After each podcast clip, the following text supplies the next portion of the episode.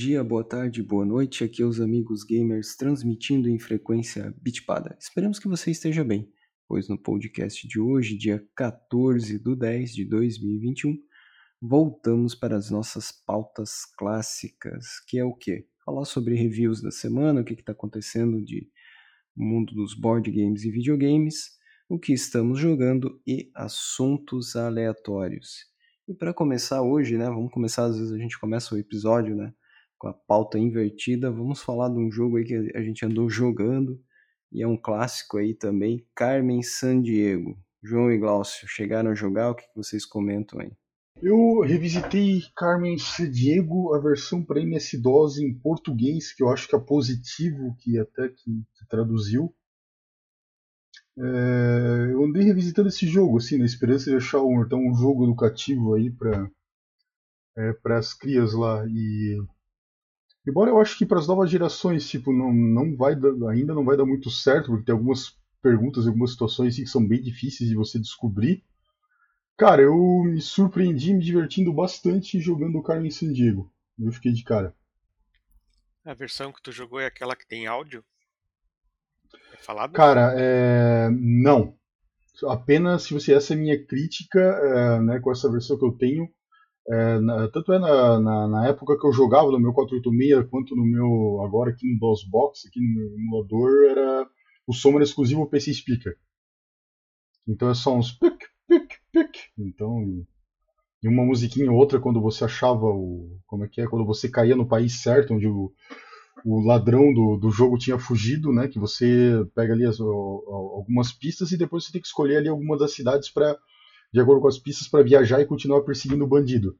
Se você errou o país, meu, um desespero. Você tem que voltar para o país que você estava antes e tentar novamente para achar ele. Mas se você acerta, aparece uma musiquinha assim com algum alguma animação assim bem tosquinha, assim, mas cara, divertido assim lá. Pena que, sobre alguns aspectos, é como um jogo que trata muito sobre é, geografia, lá às vezes tem, tem, tem algumas respostas que fica, acabam ficando datadas, né? Tipo o nome da, da, das moedas de um país, tal, que às vezes a, a moeda vira, vira e mexe muda. É... É, enfim, mas sendo isso, cara, excelente, impressionante, assim como mesmo 20 ou 30 anos depois, assim, continua funcionando bem essa forma. É, se não me engano, a primeira vez que eu joguei foi no, no Nitron, no Apple II. No começo ele é tranquilo porque você tem um bom tempo para capturar o, o, ladrão, né? Então geralmente começa com ele roubando algum algum item histórico e aí você precisa ir atrás dele e sempre as pessoas que você vai entrevistar, ah, eu vi que ele comprou milho. Ou ele, ele entrou num avião e esse avião tinha uma bandeira com a cor vermelha e azul. Era essas as dicas, assim. Então, no começo, Sim. beleza, se você errar para onde tu foi, tu volta e vai tentar outro. Mas quando o jogo avança, você não tem mais margem de erro. Você tem que acertar de cara. Uhum. Nossa, eu, eu lembro que eu, que eu, Não, esse jogo eu vou. Vou encarar. Meu, catei um Atlas velho, não lembro se era do meu pai ou do meu avô, tava soltando página. Eu abri aquele atlas no chão do quarto. Vamos lá. Ah, que foi para uma bandeira tal. Ele pode ter ido para esse, esse, esse país. Vamos lá pro Atlas ver a bandeira de cada um desses países. Opa, foi para esse. E vamos lá. E até que você chega na última fase e você consegue capturar a Carmen Sandiego. A Carmen Sandiego. Esse era onde está no mundo. Depois saíram versões alternativas. Sim, que era do tempo, tem Carmen Sandiego, a do tempo eu desisti, achei muito complicado. Porque a, as pistas que eles davam, aí você pegava e viajava no tempo para aquela época para ver se ela foi para lá. Nossa, era bem. Esse, uhum. esse eu não curti tanto, mas onde está. No... E depois, já de adulto, né, lá nos anos 2000, eu entrei numa banca de revistas e tinha lá uns. Naquela época sempre tinha aquelas revistas que vinham com CD. Um uhum. CD pro PC e tinha um Carmen, onde está no mundo Carmen San Diego, e esse tinha, ele era falado. Eu não lembro de quem que era a tradução, a versão em português. Eu acho que era, acho que já era a versão esse, talvez é de, de, eu nem sei quem que traduziu essa versão que eu tenho para DOS. Eu sei que a versão para Windows teve mais tarde, deve ser essa que tu está falando, Glaucio, lá, daí já foi a, a Positiva Informática que traduziu, porque eles vendiam. É possível, eu não, eu não me recordo. Eu comprei assim na banca, a revista vinha com esse CD junto. Concordo contigo, eu acho que mesmo jogando hoje em dia, ele é muito interessante. Claro que hoje, se o cara for jogar no PC, ele tá com uma é, aba molecada... do, aberta. Não, na verdade, qualquer coisa, negócio. Mesmo que lançasse pro Play, tipo assim, lá, cara, a molecada tem acesso a tablet, celular, né? E tá. Uhum, tudo é muito é. fácil. Né, eu, na, nessa minha revisita, eu, tipo assim, tratei de não não consultar o Google para jogar, assim, lá quando eu, quando eu errava, eu, eu tomava na cabeça mesmo e, e perdia tempo lá, ou deixava de pegar o, o bandido, né?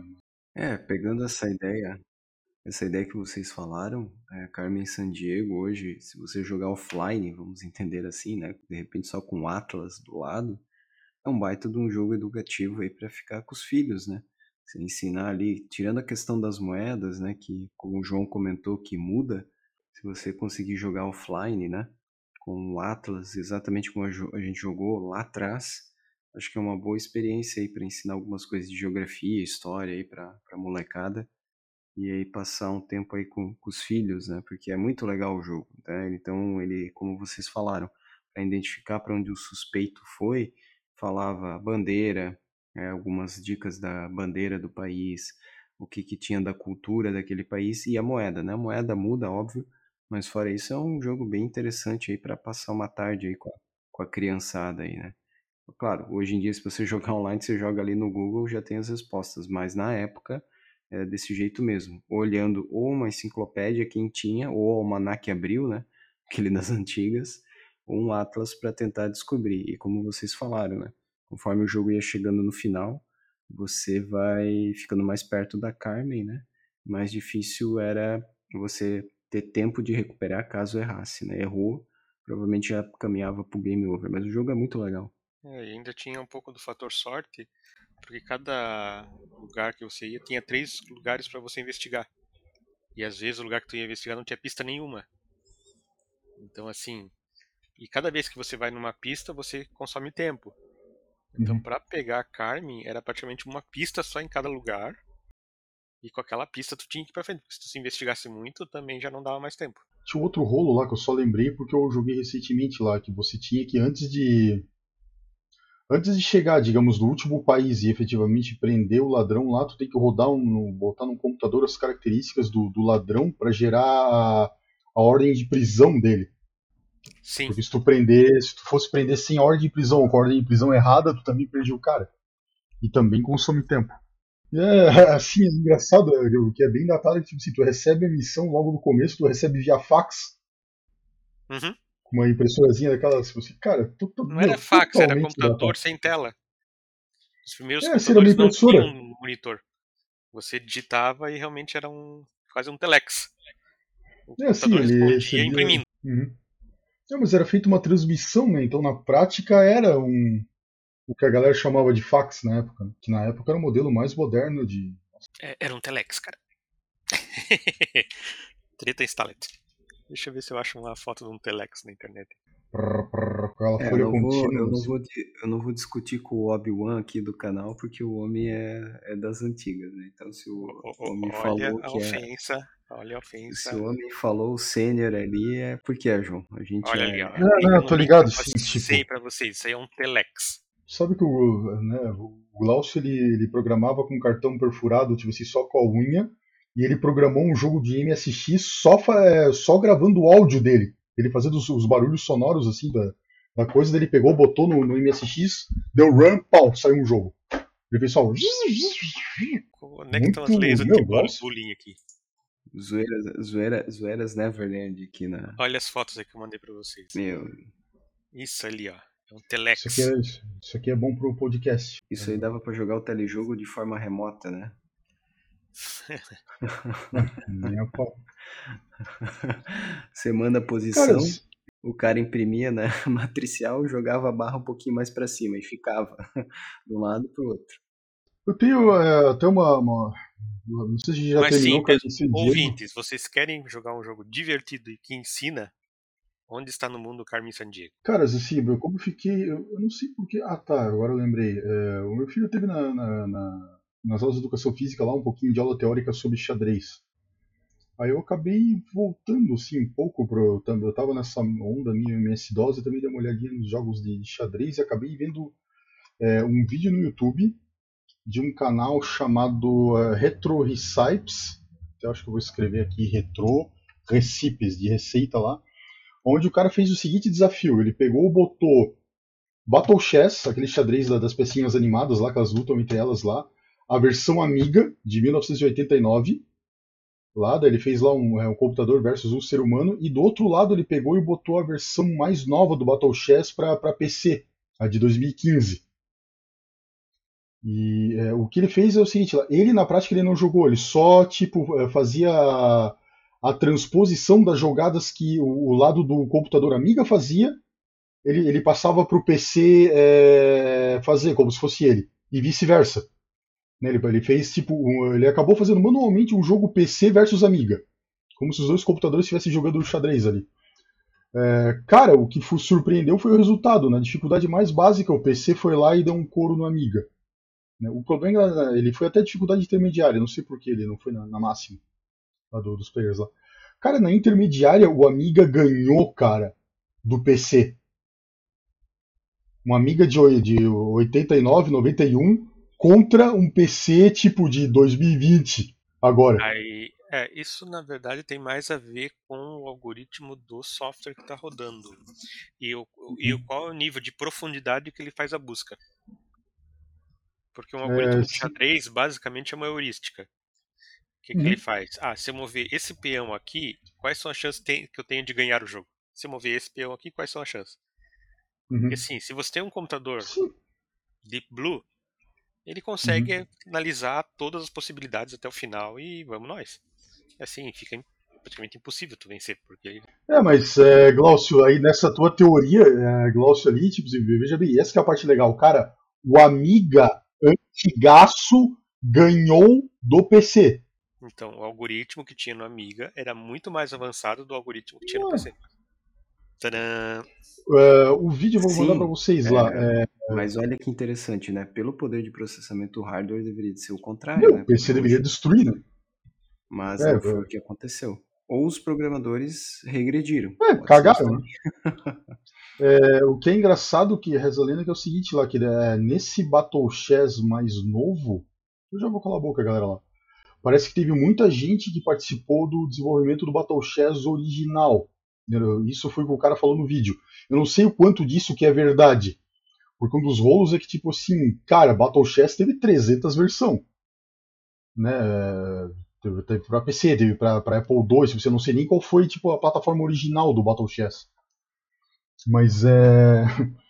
É, o cara falou lá que é, teve uma mulher na teoria que participou que ela disse que o algoritmo do novo Battle Chess é uma evolução do algoritmo antigo sei lá, cara, assim, algo a ser é, investigado, assim, mas foi. O resultado foi engraçado. Provavelmente não deve ser. A gente não deve levar. Não, não deveria ser levado cientificamente a sério ali, mas foi engraçado ver o computador de 30 anos atrás dando uma surra no. O primeiro jogo de xadrez que eu joguei em computador foi o Micro Chess no Apple II. E agora, de novo, né, eu acabei de olhar no, no, no Wikipedia e descobri que ele foi o primeiro jogo comercial de xadrez para computadores. O primeiro que eu joguei foi o Xadrez, que essa é a parte legal do Atari 2600, né? O jogo se chamava Xadrez. Então tinha o Battle Chess também? Lembra desse aí? Battle Chess para PC era legal porque uhum. tinha uma uhum. animação. Em termos de animação, eu vou puxar um jogo bem obscuro lá no fundo do, da sacola, chamado uhum. Chess Maniac 5 bilhões e 1. Tô ligado, mas era esse eles roubavam ele hum. tinha um detalhe muito sacana. Primeiro porque ele ficava colocando coisas na tela para é, te distrair. Toda vez que você estava pensando, começava a acontecer coisas na tela. Só para não deixar tu pensar muito. E outro, se você se distraísse, sumia peças. Aparecia uma mãozinha e carregava uma peça embora. Bem é. louco lá. Ou Foi feito pelo... aquele barulho é... do tubarão e de repente saiu um tubarão no meio do, do, do jogo, do tabuleiro, e comia uma peça tua. Se você não uhum. teclasse o. Não sei se era barra de espaço ou ESC nesse período, tu perdia a peça. Por quê? Porque você se distraiu perdeu uma peça. É, esse jogo ele foi, na verdade, ele era endossado pela National Lampoon, lá que fez é, aqueles, aquela série de filmes lá, Vida de Brian, por exemplo. Essa mesma galera. É um xadrez da, da zoeira. Pessoal do Monty Python? Não, não é Monty Python. Não, National é um Lampoon.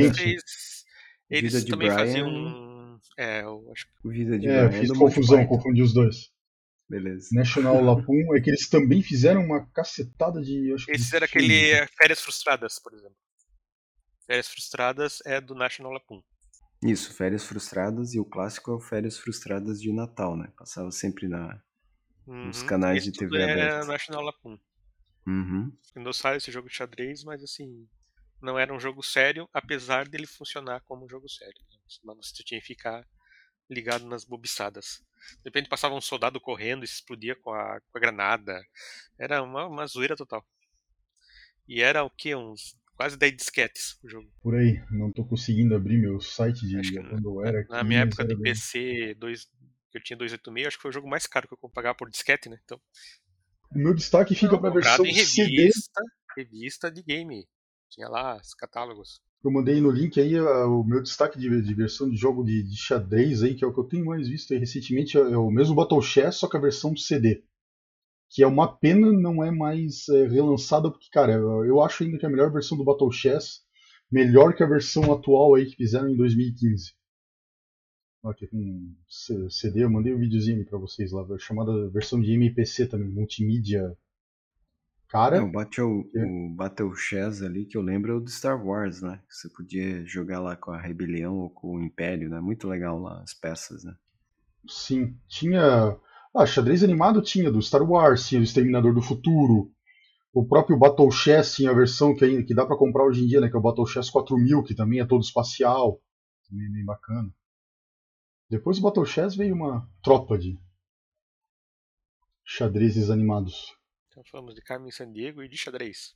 Querem falar aí de alguma coisa de, de notícia da semana aí, de anúncios e afins? ou- Mas o meu destaque, então, de notícia essa semana é. Vamos lá. Primeiro, né? Saiu as PlayStation Plus, Glaucio quer comentar aí? Mortal Kombat X, Golf 2K21 e Hell Let Loose.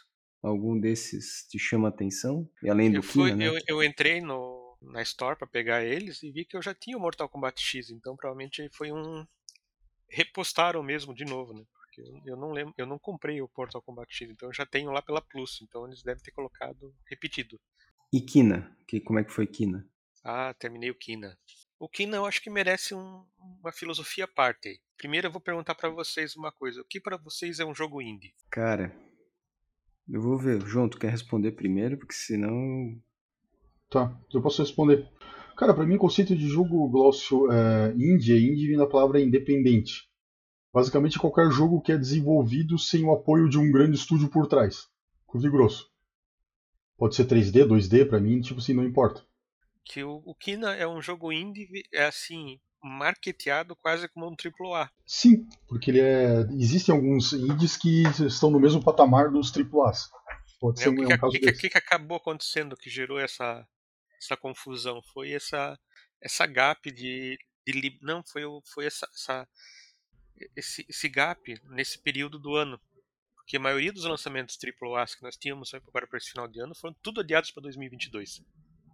Uhum. Os poucos e os que estão saindo agora é porque já foram adiados há meses. né? Então o que aconteceu? A própria Sony, como ela viu que estava com esse buraco, ela começou a, a marketear o, o Kina. Sobrou grana de, de marketing pra esses projetos, né? Porque os outros Exato. atrasaram. Só que daí Sobre gerou o problema da expectativa, né? Uhum. Sobre o jogo em si, ele foi o primeiro jogo da Amber Labs. Né, Se vocês olharem o histórico da Amber Labs, ela é um estúdio de animação, não é um estúdio de game. É, até eles fizeram um, um curta-metragem sobre o Majora Mask,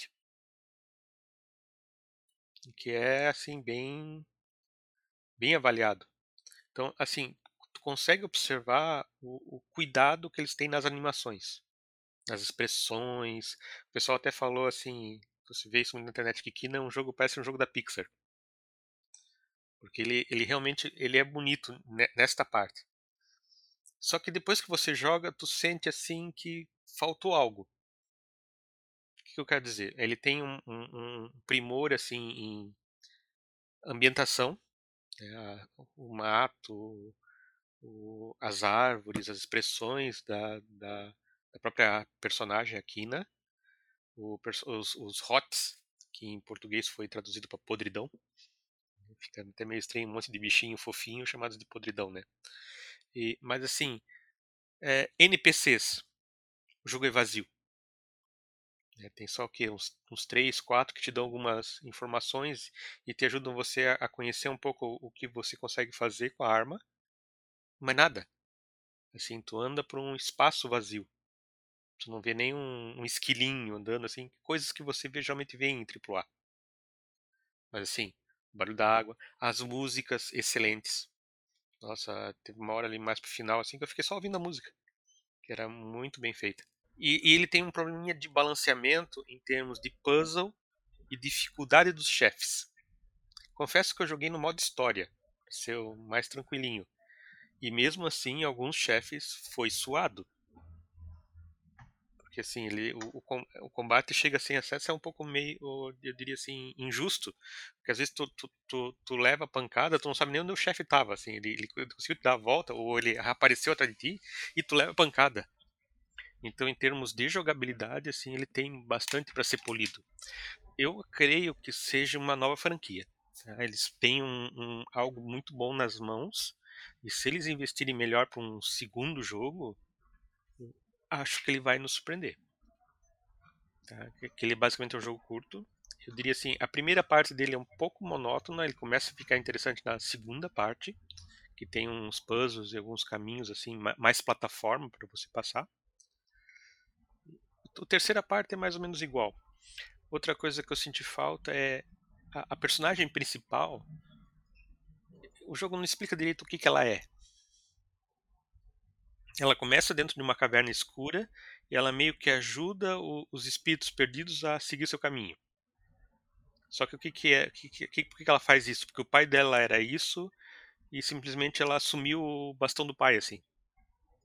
Ela nem sabe o que, o bastão Perfeito, consegue fazer direito. Né? Ficou meio no ar, assim, a impressão que me deu, não sei se o jogo explicou e acabou passando batido por mim, assim, que o pai morreu e ela pegou o bastão e eu vou continuar atrás do meu pai. Então, só que aconteceu uma, uma, uma, tragédia lá no local, onde, onde ela atua, que praticamente é, depois assim mais no final do jogo explica o que aconteceu no local, mas mesmo assim fica faltando explicar o que que ela era. Por que, que ela está fazendo aquilo? Qual é a motivação dela, além de querer continuar o que o pai dela fez? Teve um pessoal lá que, que quis mais do, dos espíritos da floresta lá e, e deu uma, uma explosão e isso meio que envenenou toda a região. Então é praticamente limpar áreas desse mal aí que criou e, e, e essa, essa, corrupção, né? Tem que ter, um, praticamente três espíritos corrompidos e primeiro você tem que achar as memórias deles para tentar chamar a atenção deles para poder trazer de volta. Então o que, que eu diria para os nossos ouvintes tem PlayStation, tem PC? Se o preço aliviar, vai fundo. Mas pelo preço atual eu diria que não vale muito a pena ainda. Tá, eu ia tá comentar. Quase... Aguarde uma promoção. É, eu ia comentar ali, Glaucio, então ela é meio que um Caronte, o barqueiro lá do Hades lá? Hum, não tanto, é que assim, geralmente o, o, que acontece é que os espíritos estão meio assim, não sabem sair do lugar. E ela tem esse bastão meio luminoso, assim, então meio que chama, só que isso não foi muito explicado e muito desenvolvido. É, a própria personagem não sabe disso. E eu, se o pessoal da Amber Lab tá ouvindo esse podcast, eu diria, num segundo jogo, desenvolva essa parte com o pai dela. Bom, já funcionou antes, eu já falei do, até do jogo dos Tartarugas Ninjas, né? Deu certo. Então, o pessoal da Amber Lab que tá ouvindo aí, desenvolva a história com o pai dela. E se, e, e se possível, licencie, essa história pro cinema. Vocês vão ter um, um filme legal. E façam um board game. É, aí pro Alexandre. Não, legal. É, é, eu acho interessante essa questão do indie é o seguinte, como o João falou, é, eu acho que o indie ele é independente no, no contexto, na cultura em geral, né? Quando você não tem um grande aporte financeiro por trás, mas especificamente aí no caso de videogames, a gente tem às vezes uma boa história e muitas vezes melhor do que AAA, e não necessariamente eu tenho o melhor gráfico ou a melhor música.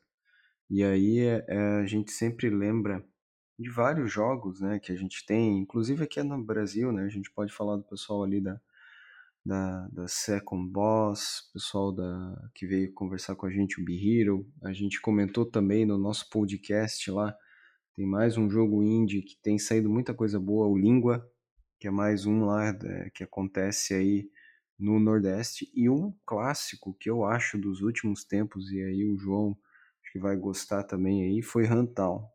O joguinho com uma boa história, é, sacadas assim de piadas que você lê lá, principalmente né, o Tom, não é o Sawyer, não é o Tom Sawyer, mas o Sawyer lá.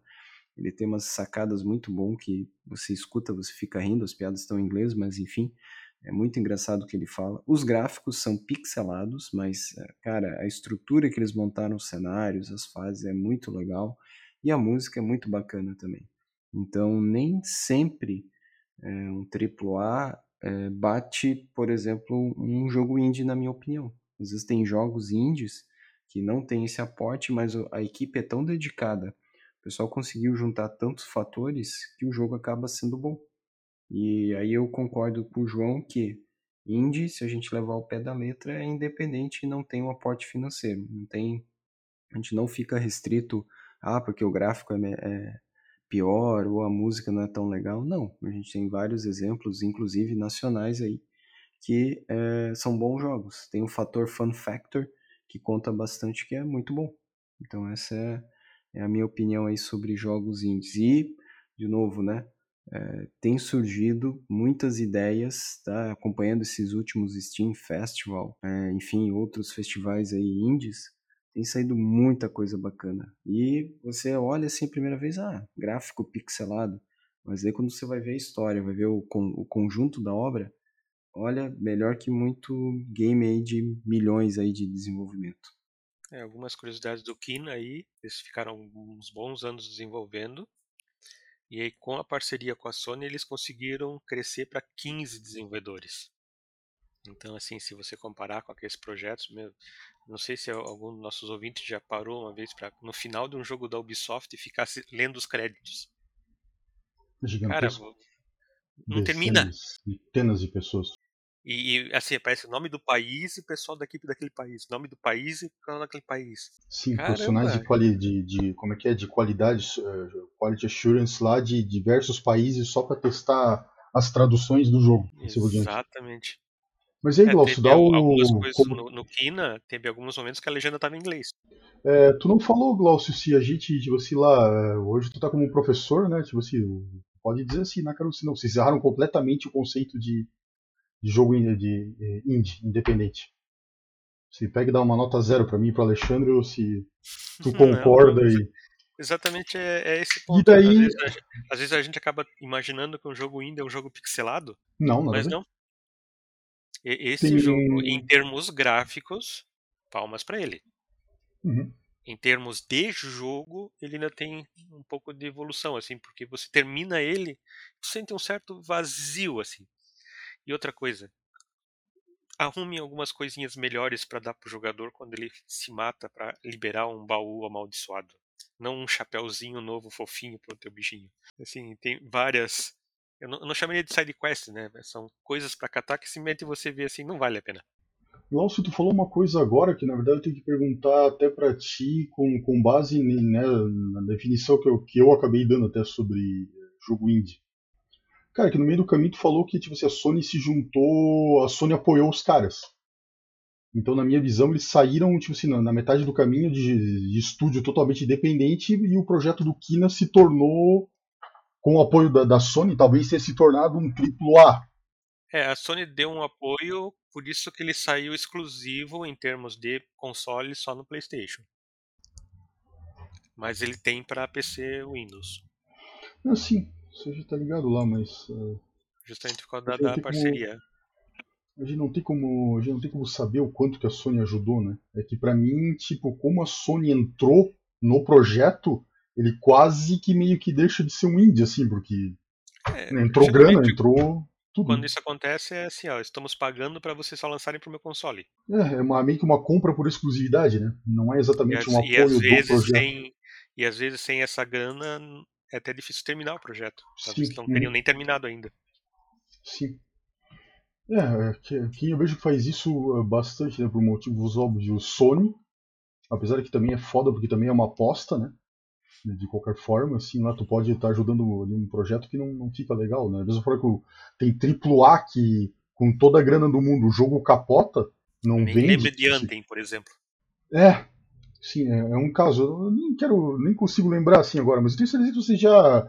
No, no passado de vocês, vocês já viram jogos AAA que de expectativa gigante, grana, tudo que era. Ah, é, como é que é o, o Cyberpunk? Cyberpunk. Não é todo mundo que consegue desenvolver um GTA V, né? Que já passa a terceira geração de console e os caras continuam te revendendo o mesmo jogo. Mesmo jogo. Vamos, vai ter pelo menos para aliviar a barra da, no caso da Rockstar lá eles vão lançar os três, eu chamo de três GTA, é, a trilogia dos GTAs 3 remasterizados para dar uma pra galera parar de tirar sarro pelo menos assim. Porra, outro GTA 5 não, agora o GTA 3. Toma. Falador. É, eu acho que a Rockstar tá com um belo pepino na mão, né? Como nós vamos fazer para superar o GTA V?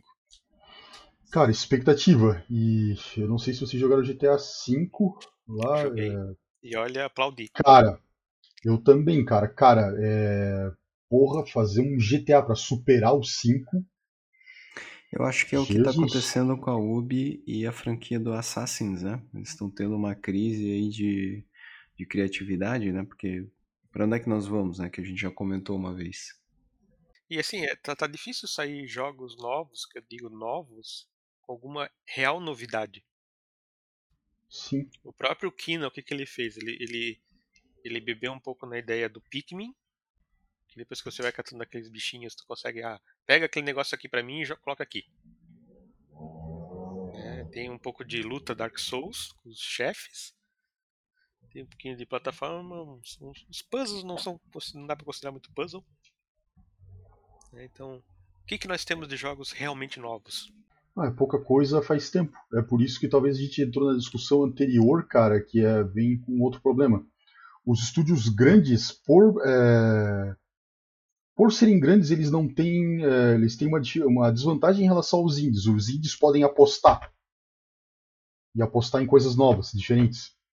Os estúdios grandes lá, tipo, cara, o, o jogo que eles lançam, tipo, você tem que vender pra cacete. Pra pagar o projeto, que foi caro pra caramba. Então os caras não se arriscam tanto. Eles acabam sempre requentando as coisas. É... É, dependendo do porte, né, João? Tem os acionistas, né? Pega uma EA, pega uma Blizzard, pega esse Nintendo. Cara, não dá para ficar arriscando, né? Você tem uma. Fora toda a estrutura, tem o pessoal que tá de fora investindo dentro da empresa, né? Né? E essa característica que eu falei para vocês não foi nem tudo com base na, na verdade nos videogames, mas na verdade qualquer arte do que a gente chama de, de independente, né? filmes independentes, é, é, bandas, de, sei lá, é, independentes, qualquer mídia, né? qualquer tipo de arte independente tem essa vantagem de poder arriscar mais do que os caras que têm, têm a grana. Né? Você tem a grana, você consegue fazer mais coisas, mas você também é mais é, limitado. Né? Na verdade, tipo assim, é, você não pode fracassar. É que o prejuízo é pesado. Oh, e envolve muita gente. De novo, né? É fez um GTA V que já se não, pagou qualquer... umas 50 vezes já o jogo. Ou qualquer, igual o Solito acabou de falar, muito bem, cara, qualquer jogo da Ubi. Cara, a lista de, de, créditos é gigantesca, cara. Uma galera botou horas e horas e horas ali. Dá pra. Geralmente, quando, uh, tipo, quando um jogo AAA é lançado e ele capota, geralmente a franquia daquele jogo AAA dá uma morrida, né? Por um bom tempo para não dizer para sempre. Sim, já aconteceu várias vezes. É, que nem no cinema, né? Dificilmente tem um capítulo 2 se o primeiro filme na franquia acabou, já deu ruim na bilheteria. Já, já acabou, né? Diferente de Semana do Futuro 3, que já lançaram cinco vezes já o 3. Sempre tem, como é que é? Esse, esse agora é o 3. Esse agora é o 3. Não, não, esquece não, que ele é o 3. Agora, esse... esse é realmente o 3. Jesus, cara, pode crer. Cara, são quantos filmes do Exterminador do Futuro? São seis ou já são sete? Não, são três só. Não, sim, eu tô ligado. tipo assim, é, eles estão uns 20, uns 30 anos tentando fazer o terceiro capítulo da. da como é que é? Da, Chegaram da, da até a falar que o 3. Que o 3 era o Sarah Chronicles. Que era aquela série de TV. Sim, entendeu? Até aquele chegou a ser o 3. Terminador do Futuro parou no 2, velho. Ali pra frente Cara, minha dica, cara, não adianta. É, tipo assim, seria salvação para duas franquias. Eu já falei isso, acho que isso aqui, não sei se num podcast ou, offline lá, cara.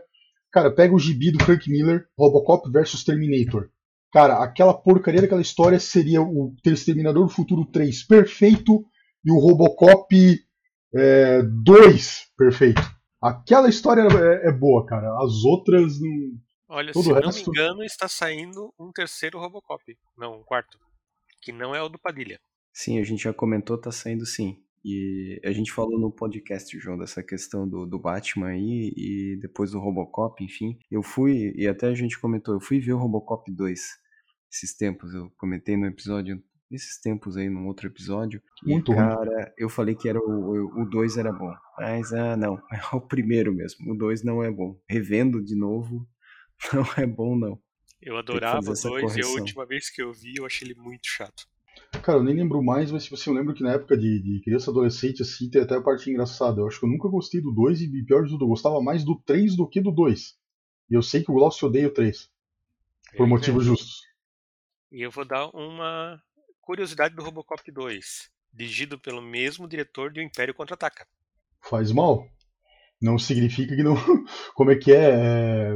Eu acho que o Nerd me falou esse tempo atrás. É currículo não é, não é garantia de, do cara não fazer cagada no futuro. Né? Currículo é só para dizer o que o cara fez lá para trás.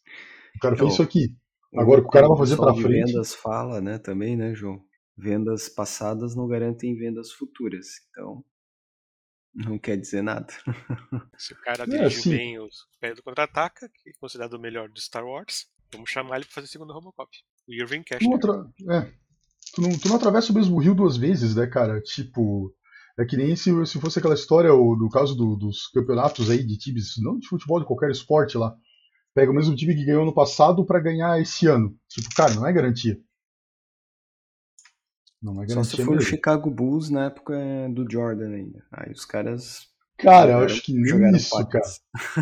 é, jogaram pra cacete, cara, mas. Uh, não sei, cara. Não sei o quanto tempo que que um Chicago Bulls com o Michael, com Michael Jordan ia continuar ganhando lá a NBA assim, anos a fio se ele ficasse. A gente nunca vai saber. E falando nisso, acho que um dia, uma hora, a gente tem que comentar daquele NBA Jam, maior clássico de basquete do, da era 16 bits. Quebrar as tabelas, a gente tem que falar um episódio só desses jogos aí. NBA Jam, a gente vai falar dele ainda.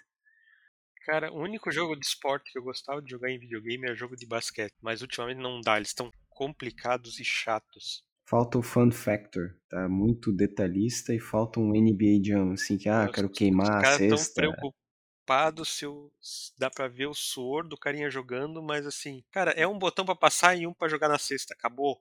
Tem que ser divertido. Tem que dar meia lua, soco forte para frente para arremessar a bola. Daí já começa a complicar e já não vai. Folks, eu quero só comentar aqui as notícias de board game. É, Gamescom ainda vou comentar mais para frente, eu estou analisando lá. Hoje está acontecendo essa na Alemanha, de novo, né? Voltou presencial, então várias empresas estão expondo, né? Presencialmente, o pessoal voltando a jogar de forma presencial. Vou destacar três board games que a gente está de olho. Primeiro, é, anúncio de Essen, vai vir Dune para o Brasil, feito pelo pessoal da Portal Games. Então, Dune, um dos Dunes, né? Está confirmado que vai vir pelo Brasil. Eu aposto que vai ser pela Conclave. Então é uma parceria entre a Portal Games, é um estúdio polonês, com a Legendary Pictures, né, que é a produtora aí do filme que deve estar tá saindo agora esse ano, né? Entre esse mês, mês que vem está chegando no cinema e vai vir finalmente um jogo de Dune traduzido para o Brasil. Então nós vamos ter. Eles vão anunciar qual é a editora que vai trazer. Eu falei, eu aposto na Conclave e eu acho que a Galápagos também vai trazer um jogo de Dune que já saiu lá fora pela controladora dela, tá? Só vai faltar do Dune, e a gente colocou um post lá nos amigosgamers.com, só tem o jogo original dos anos 70, que saiu em 2019, que ainda não teve ninguém que quis trazer. Mas dos três que tem, é, dois, praticamente, um é boato, mas deve vir, que é o da Galápagos, mas esse de Dune ali da Portal Games deve vir para o Brasil, só com, aguardando confirmar a editora. Final do mês, para fechar a trilogia do Resident Evil nos board games. A Steam Forge ali vai trazer o Resident Evil 1, vai ser campanha no Kickstart. Acho que nós vamos, vamos analisar, João, né? Quanto vai ser o valor. Talvez a gente encara aí para trazer ele, né? Então é um baita de um jogo aí para a gente fechar a trilogia. E o terceiro destaque vai para o jogo que o João comentou hoje comigo, que é o Heroes, né? O Heroes 3, Heroes of Might and Magic. Não é a série Heroes, tá? Que vai vir numa campanha daqui a um ano, é, novembro do ano que vem, uma parceria da UBI com mais um estúdio polonês que vai trazer então o Heroes, tá? Que é o estúdio Arcon, né? Então a Polônia aí é, se destacando nessa questão de desenvolvimento, né, de board games, enfim, o pessoal é muito forte lá, tá? No Brasil aqui o meu destaque vai para Filing Skies, né? O nosso, vamos dizer assim, Space Invaders que saiu aí pela Devir. Então é um jogo bem interessante aí para relançar, né? Relançar não, mas relembrar nesse clássico da Atari numa implementação de board games. E o meu destaque, que foi anunciado esses dias também, vamos ter uma expansão para o Horizon Chase do Senna, vai ser agora é até verdade. no dia 20. Então, cara, eu achei isso aí, a gente vai comprar e vai voltar as corridas do Uno da firma lá no canal e a gente vai jogar com o Senna ali. E quem tá fazendo a trilha sonora, de novo, é o Larry, que já fez do Lotus, do Top Gear e fez o Horizon Chase. Então, é a expansão do Senna chegando no Horizon Chase. Essas são algumas notícias que você encontra lá no amigosgamers.com. E vocês aí, algum destaque? E daí já vamos para as considerações finais aí também. É, só uh, destaco o lançamento recente do Back 4 Blood, que é o, funciona como um Left 4 Dead 3. É, o preço dele é super caro, mesmo para PC, tá quase uns 300 pila, mas ele já saiu na, na, na Xbox, é, no Xbox Game Pass, inclusive para PC, e quem quiser, no caso, se inscrever, já consegue jogar o jogo aí, que foi até legal, tipo, no Day One dele já saiu no serviço de subscription da, da Microsoft. Então, porra, lamento aí, Glaucio, mas a Microsoft está melhor que a Sony em termos de, de serviço. Se bem que eu acho que a gente concorda nisso né? Já faz tempo.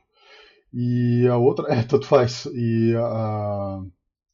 É, o outro aspecto aí, mais um remake a caminho, né? a gente gosta de falar muito de, é, de remake, mas é, nem tanto a Microids, que é uma outra empresa francesa, meio que uma irmã da nossa, é, como é que é, falida, hoje comprada Dotemu, Dotemu né, vai uh, fazer mais um desses, desses queridos remakes em HD, né, ela, ela que já fez alguns também, a Microids, né, ela, ela acabou lançando o Toque, que basicamente é um dos remakes que mora no meu coração, mas ela vai lançar Joey Mac. É, não sei se foi tão popular aqui no Brasil, mas ele é, na época que esse joguinho foi lançado, ele foi jogo, lançado para trocentas plataformas.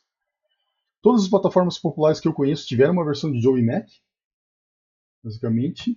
Né, tira, é, até, tanto é que a versão que eu jogava, que inclusive eu considero uma das melhores lá, que é a do Nintendinho, teve uma versão 8 bits que só não dava pra jogar em dois. Mas o jogo foi, foi um port assim, muito bom, meio que extrapolava alguns limites do Nintendinho. Então, assim, bem impressionante. E agora a Microids vai relançar, é, na verdade, um remake da versão Fliperama. Eu morri de amores por isso no, no Fliperama, mas enfim, tá, tá, tá legalzinho. Obrigado, Microids pode continuar fazendo remakes das coisas. Não era o jogo um jogo que eu esperava o remake, mas tá massa. Ah, e também tá, destacar a estranha polêmica envolvendo o novo jogo do Metroid, que, que seria o Metroid Dread, que sairia para o Nintendo Switch. Na teoria ainda não saiu, mas o jogo já vazou, ele já está rodando nos emuladores de Nintendo Switch. E a galera já está azucrinando, tirando sal e reclamando que a versão que passa já a ser emulada. Já tem na Store. Não, já tem na Store? Beleza. Tem. Menos mal. Mas, é... Pô, show de bola lá. Mas aí a galera tá reclamando porque a suposta versão pirata, né, que daí você vai rodar no, nos emuladores do PC, já tá com é, tem melhores resoluções, está rodando um frame rate melhor e inclusive tem tradução para português, BR, que o original não tem. É, enfim, sei lá. That's life. É, eu ia destacar ainda, fechando aqui, é, deve vir a Steam Halloween, né? Estamos chegando em Halloween, daqui a pouco deve abrir promoções lá, final do mês, com certeza que vai ter essa promoção da Steam, no GOG, na Epic, etc. A gente comentou rapidão, mas eu tô acompanhando o Actraiser, então parece legal. O Actraiser, né? pode crer. Então vamos ver Outro remake. É que... Outro remake da Square Enix, vamos ver como é que vem. É, a gente tweetou lá na nossa conta, então vamos acompanhar esse lançamento aí. E jogos, pessoal. Joguei, tô jogando, é, revisitei StarCraft.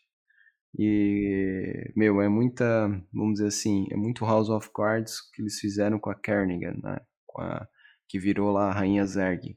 daí eu descobri que no 2, né? Ah, isso aí não é spoiler, ela foi destransformada, né? Ela deixou de ser a rainha lá porque eles conseguiram reverter o processo. Mas, cara, é muita interessante ver o contexto político ali. Me lembrou, vocês vão lembrar, o livro, né? E o filme também, Tropas Estelares. Quando eu vi StarCraft, quando eu joguei a primeira vez StarCraft, lá nos anos 90, eu vi de cara que era Tropas Estelares, assim, a inspiração dos Zergs, enfim, né? Os humanos ali, o Mastermind. E eu recomendo, fica a dica, quem tem interesse, leia o livro Tropas Estelares. É muito bacana. E é isso, folks. Mais algum comentário? Senão a gente vai para o encerramento. Pessoal, então a gente agradece aí a audiência de vocês. Quiserem nos achar, o nosso site é amigosgamers.com. Sempre que possível a gente está colocando notícias de board games e videogames. Tivemos é, um gameplay, né? Agradecer aí o Glaucio aí com Kina lá. Talvez apareça novos vídeos, né? Caso tenha sido gravado. Então teve um vídeo novo de gameplay, a gente continua colocando lá os áudios né, do nosso podcast. Então quer nos achar, amigosgamers.com e lá tem acesso a todas as nossas redes, Twitter, YouTube e etc. No mais, agradecemos sempre a audiência aí, há mais de um ano já, e aí esperamos aí mais alguns anos com o podcast. No mais, fiquem bem, fiquem em paz e até a próxima.